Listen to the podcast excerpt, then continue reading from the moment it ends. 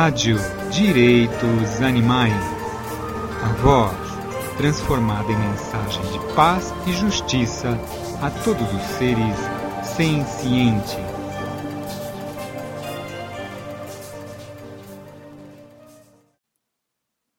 Olá pessoal, Vera Cristofani e eu, Luiz Martini, vamos continuar a nossa narração dos podcasts do professor Gary Francione. Esse é o segundo episódio da série de 2012. O artigo intitulado Uma resposta à posição da PETA quanto à exploração feliz ou humanitária foi postado em inglês no blog oficial de Gary Francione, www.abolitionistapproach.com, em 11 de outubro e posteriormente traduzido para português pela ativista de direitos animais Regina Reda no blog www.francionetraduzido.com www.blogspot.com.br. Outros artigos em português do professor Francione ainda poderão ser encontrados no site veganos pela abolição da escravidão animal.org, no endereço www.veganuspelaabolicão.org. Como falamos anteriormente no primeiro podcast da série, o nosso objetivo é dar acesso às pessoas que por algum motivo estão impedidas de fazer uma leitura dos artigos ou mesmo para facilitar a vida daquelas que querem ouvir a abordagem abolicionista de Francione em diversos locais, como fila de banco, no carro, em meio ao trânsito da cidade, etc. A Rádio Direitos Animais deseja uma boa sonoridade sobre o significado da abordagem abolicionista de Gary Francione a cada um de vocês, ouvintes. O artigo intitulado Uma resposta à posição da PETA quanto à exploração feliz ou humanitária. Ingrid Newkirk, da PETA, People for the Ethical Treatment of Animals, escreveu um alerta da PETA referente à posição dessa organização quanto à exploração feliz. Esse alerta diz em parte: a PETA tem feito e continuará fazendo muita pressão para reduzir o total de sofrimento nas indústrias da carne, dos ovos e dos laticínios, porque isso faz uma enorme diferença se você for um porco ou uma galinha numa granja ou fazenda industrial. Cessamos os protestos da PETA na frente do Burger King ou do McDonald's quando essas lanchonetes concordaram com as reformas mas isso não significa que estejamos alguma vez sugerindo às pessoas que comam carne no Burger King ou em qualquer outro lugar, porque sabemos que cada mordida envolve um sofrimento massivo. Sim, é melhor pagar um pouco mais por um ovo de uma galinha que teve uma vida um pouquinho menos horrível do que uma que sofreu mais. Mas devemos fazer mais pelos animais. De fato, ainda temos de encontrar uma fazenda industrial humanitária, onde os animais não tenham seus rabos decepados e as suas orelhas dolorosamente marcadas com cortes, onde eles não sejam debicados, descornados ou castrados sem anestesia, onde não fiquem apinhados sem luz solar ou ar fresco, onde seus filhos queridos não sejam levados embora, onde possam ter companhia, onde não sejam embarcados para um curral de engorda antes do abate, ou onde sejam abatidos instantaneamente sem o trauma da captura, o horror do transporte ou o terror de ver outros animais serem mortos até terem o mesmo destino.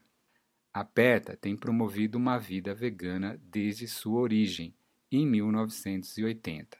Nosso mote é: Os animais não são nossos para comermos, vestirmos, fazermos experiências, usarmos como entretenimento ou abusarmos de qualquer outra maneira. Com tantos livros de culinária vegana e tantas opções alimentares veganas disponíveis, e com programas como o Physicians Committee for Responsible Medicine's 20 Day Vegan Kickstart, Além do nosso popularíssimo kit para começar a ser vegano, todos podemos ajudar os animais, sem perder nada. Vamos viver e deixar viver, e convidar os outros para se juntarem a nós. lembrando-lhes que os animais têm emoções e necessidades exatamente como os seres humanos. Não existe carne humanitária. Dar alguns centímetros a mais de espaço para os animais viverem não basta. Eles merecem mais. O momento está do nosso lado, mas será necessário que cada um de nós realize essa mudança sendo um defensor ativo dos direitos animais. Obrigada. Reconheço com gratidão o fato de que Ingrid Newkirk me apresentou o veganismo. Embora eu tenha me tornado vegetariano no final dos anos de 1970, continuei comendo laticínios e ovos por acreditar que isso fosse necessário, já que não estava comendo carne de vaca, aves, peixe, etc. Eu nunca tinha ouvido a palavra viga e não sabia que era possível ter uma vida saudável e, muito menos, uma vida mais saudável ainda sem consumir produtos de origem animal. Encontrei Ingrid por acaso em outubro de 1982, há 30 anos, e ela literalmente jogou fora todos os laticínios que estavam na minha geladeira. Tenho sido vegano desde então. Aprecio o que ela fez e não tenho nenhuma dúvida de que ela tinha um compromisso com o veganismo. Mas daqueles anos iniciais para cá, a PETA mudou drasticamente. Desde sua incessante série de campanhas sexistas que meramente reforçam a visão de que os outros são mercadorias, a qual caracteriza tanto o sexismo quanto o especismo, até sua posição quanto ao movimento não matar. Não pode haver dúvidas a PETA ficou profundamente envolvida com todo o movimento pela exploração feliz ou humanitária. A PETA dá prêmios a vários vendedores de carnes e outros produtos animais felizes. A PETA, junto com outros grupos de defesa animal, endossou entusiasticamente o programa selo Animal Compassionate do Whole Foods a PETA deu um prêmio em 2004 a Temple Grandin, a planejadora dos matadouros felizes e do que Grandin chama de sistema de abate escadaria para o céu. A PETA anuncia e depois suspende boicotes a usuários institucionais de animais, tais como o Kentucky Fried Chicken e o Burger King, e elogia essas empresas por sua suposta preocupação com o bem-estar animal. A PETA elogia o McDonald's, afirmando que essa lanchonete realmente lidera as reformas das práticas dos fornecedores de comida rápida envolvendo o tratamento e o abate dos bovinos e aves criados para produzir carne. Dizer que isso não constitui um apoio à exploração feliz ou humanitária é simplesmente incorreto. Newkirk diz: Cessamos os protestos da PETA na frente do Burger King ou do McDonald's, quando essas lanchonetes concordaram com as reformas. Mas isso não significa que estejamos, alguma vez, sugerindo às pessoas que comam carne no Burger King ou em qualquer outro lugar, porque sabemos que cada mordida envolve um sofrimento massivo. Mas se a PETA suspende um boicote ou um protesto, ela nem precisa sugerir às pessoas que comam carne no Burger King ou no McDonald's. Assim que ela anuncia que a oposição ativa está no fim, a mensagem transmitida é: quem se preocupa com os animais pode voltar a frequentar essas lanchonetes. Quando a PET elogia o McDonald's, o Burger King, o programa Animal Compassionate do Whole Foods ou Kentucky Fried Chicken, a mensagem que está sendo passada é muito clara. Não há necessidade de dizer está certo comer um hambúrguer.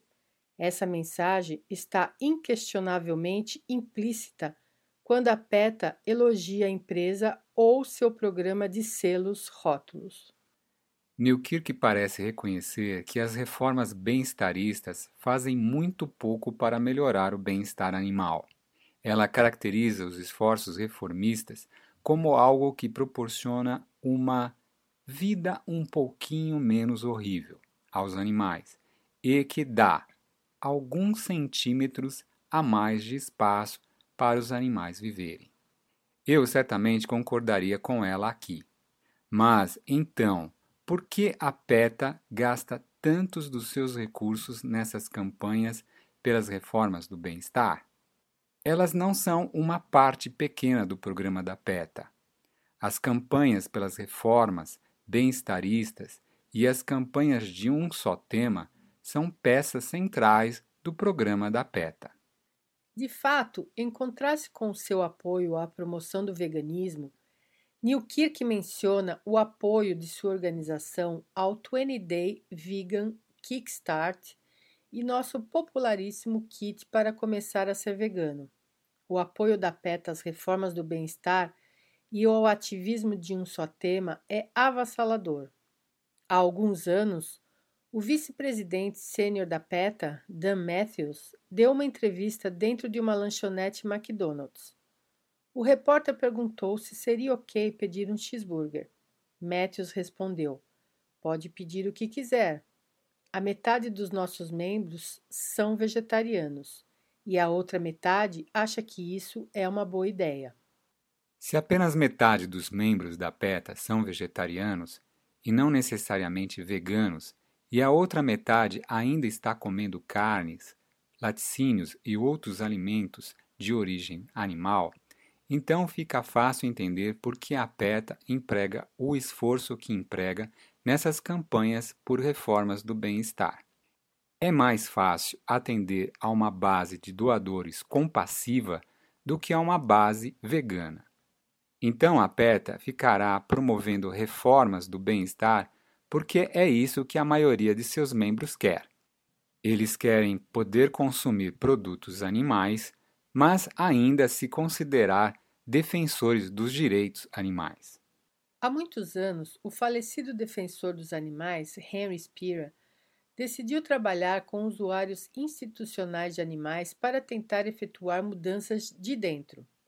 Uma de suas campanhas envolvia trabalhar com a indústria de cosméticos para encontrar alternativas ao uso de animais vivos em testes uma defensora dos animais, criticou Spira.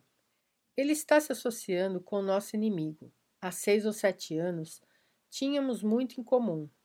Tudo que ele fazia na época era colocar o pedregulho no chão para outras pessoas pavimentarem o caminho, o que era crucial. Mas acho que Henry foi enganado pela resposta da indústria. Ele não foi capaz de se libertar do atoleiro em que se meteu quando se tornou um mediador da indústria.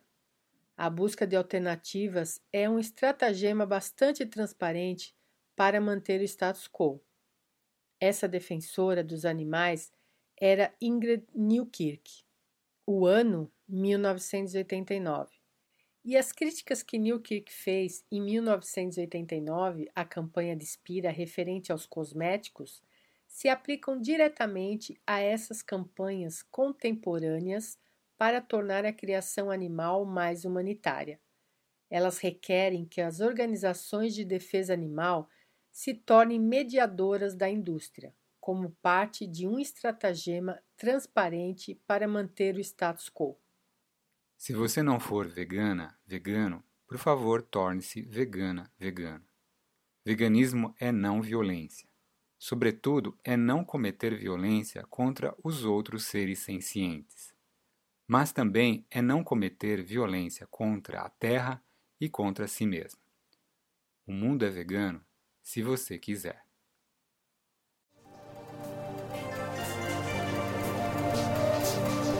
Rádio Direitos Animais.